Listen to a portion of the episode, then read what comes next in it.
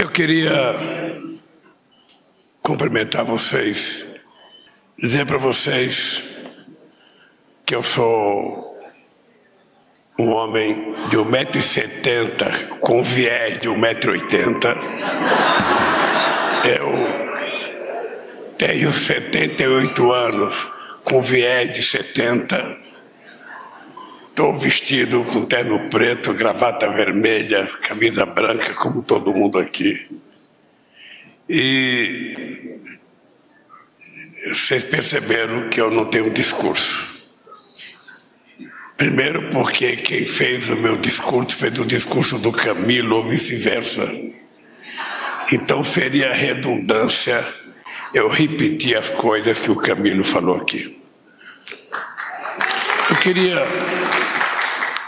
por respeito a vocês, dizer para vocês que uma das coisas mais importantes que me fez voltar a disputar uma eleição presidencial nesse país era para poder provar à sociedade brasileira de que o papel de um governo não é governar. Governar não quer dizer nada. Fazer ponte, fazer viaduto, fazer estrada, Fazer um monte de coisa é muito importante, mas governar mesmo é você cuidar de gente, você cuidar de pessoas. Quando cuidar de gente é muito difícil. Embora seja coisa que menos custa a união, que as pessoas falam sempre em gastar, você está gastando com saúde, gastando com educação. Camila agora acabou de falar 3 bilhões que a gente vai investir na formação de muita gente. Na verdade, esse é o mais importante investimento que o poder público pode fazer.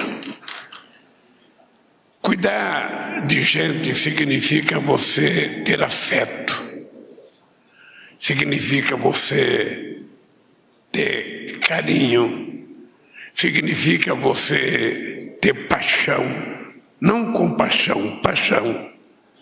Significa você ser humanista. Significa que você não vê diferença nas pessoas. Significa que todos merecem a oportunidade de ser tratado com as suas diferenças em igualdade de condições. Já houve na história da humanidade quem quisesse que houvesse prevalência de uma supremacia de raça sobre a outra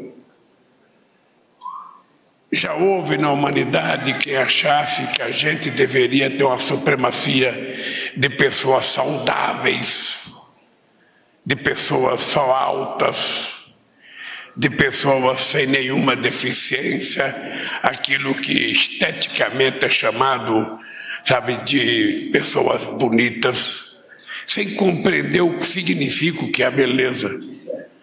A beleza não é muitas vezes aquilo que a gente vê, porque muitas vezes a beleza ela é representada em sentimentos, em amor, em carinho. É assim que a gente convive com as pessoas. E era isso que me motivava a voltar a ser presidente da República. Nós estamos apenas dez meses no governo. Nesses dez meses, nós tivemos que fazer um processo de reconstrução do país. Reconstrução porque me parece que passou no Brasil um furacão. Um furacão do mal. Que destruiu em poucos meses aquilo que a gente levou décadas para fazer. É como uma guerra. Vocês estão vendo aquele bombardeio lá em Gaza, na faixa de Gaza. além da quantidade de pessoas que morreram, de crianças, de mulheres, de inocentes, a gente vê aquele amontoado de tijolos no chão. Aquilo levou décadas e séculos para ser construído e você destrói num minuto. Num minuto. E o que nós queremos provar é que a gente vai reconstruir e transformar esse país num país mais humano, num país mais solidário, num país em que cuidar da família é nossa obrigação. Que ninguém tenha vergonha dos seus, que ninguém tente esconder os seus, porque uma deficiência é uma, que, é uma coisa que está sendo tratada com mais amor, com mais carinho. Eu sempre dizia que eu queria governar como se eu fosse um coração de mãe, porque não tem nada mais puro, mais afetuoso do que o comportamento de uma mãe com os seus. Ou seja, não tem nada mais fraterno, não tem nada mais compartilhado do que o carinho que uma mãe tem com seus filhos. E eu achava que o governo tinha que ser isso. O governo tinha que cuidar. O governo tem que cuidar das pessoas de acordo com as necessidades das pessoas. Não importando como é que a pessoa é, não importando a cor, não importando a altura, não importando, só importando que seja gente que seja um ser humano que está precisando que o Estado lhe estenda a mão. Eu queria dizer para vocês que a tomada de posse nossa no dia 1 de janeiro, subindo com um pouco da diversidade das pessoas no Brasil, era um exemplo daquilo que a gente ia fazer quando estivesse governando. Não pense que é fácil. Não pense que tem gente, todo mundo gosta do que nós estamos fazendo hoje e anunciando hoje. Não pense que tem. Tem muita gente que acha que a gente não deveria fazer isso. Aliás, tem muita gente que acha que as crianças nem deveriam ir para a escola, deveria ser educação dentro de casa. Como se todo mundo fosse rico para pagar os bons mestres e doutores para dar aula como se o Estado fosse uma coisa imprestável, quando o Estado é o único instrumento que pode garantir a todos, a todos, indistintamente, o direito de fazer aquilo que quer fazer e de ser atendido em sua plenitude. Eu penso que o dia de hoje não é apenas o dia da educação inclusiva é o dia da gente dizer alto e bom som: esse país voltou a ser governado por alguém que tem vergonha na cara e de tratar os diferentes como iguais. Esse país não deixará de estender a mão a quem quer que seja, a quem quer que seja, para que a gente possa construir um país mais justo, em que as famílias vivam bem, que as famílias vivem em harmonia, que as pessoas não briguem, que as pessoas conversem, que as pessoas não se ofendam. Sabe, é esse país que eu sonho criar. Porque o ser humano tem que viver em comunidade. O ser humano precisa viver em comunidade. Nós precisamos nos ajudar uns aos outros. Se eu não tenho alguma coisa, estendo a mão para mim. Se eu tenho que estenda a mão para os outros, para que a gente possa reconstruir esse país que eu quero, que vocês querem e o que o ser humano precisa. Eu estou com 78 anos de idade.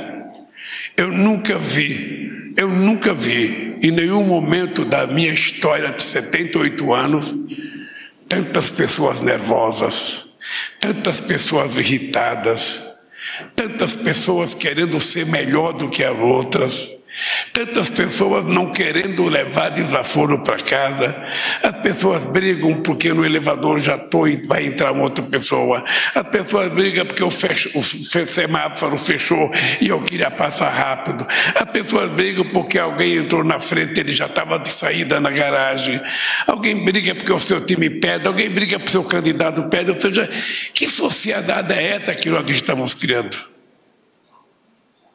Nós não queremos uma sociedade só dos chamados perfeitos. Nós queremos uma sociedade de seres humanos com coração, com alma, com sentimento, com solidariedade e, sobretudo, com sentimento de humanismo. Nós não queremos ser máquinas. Nós não queremos ser algoritmos. Nós queremos chorar nós queremos abraçar, nós queremos beijar, nós queremos acariciar e nós queremos tratar de quem precisa dos outros. Portanto, Camila, eu queria te dar os parabéns. Não é um ato só de inclusão, de educação inclusiva, é mais do que isso. O que nós estamos lançando hoje é dizer para a sociedade brasileira: nós vamos consertar esse país. As pessoas vão ser tratadas com respeito e com dignidade. As pessoas vão ser tratadas do jeito que elas são, mas com o carinho e o amor que elas merecem. E não haverá gasto por parte do governo, haverá investimento, porque é obrigação do Estado gostar dos seus filhos. Um beijo no coração de cada uma, de cada um de vocês. E até outro dia, se Deus quiser. Nós vamos continuar a nossa trajetória aqui. Nós vamos continuar fazendo as coisas boas que precisam ser feitas. E quero dizer para vocês que nós temos três anos de mandato ainda. E tenho certeza que muita, muita, muita coisa vai acontecer nesse país até a gente puder dizer: obrigado, meu Deus, por nos transformar em iguais e é isso que vai acontecer. Um beijo no coração de vocês.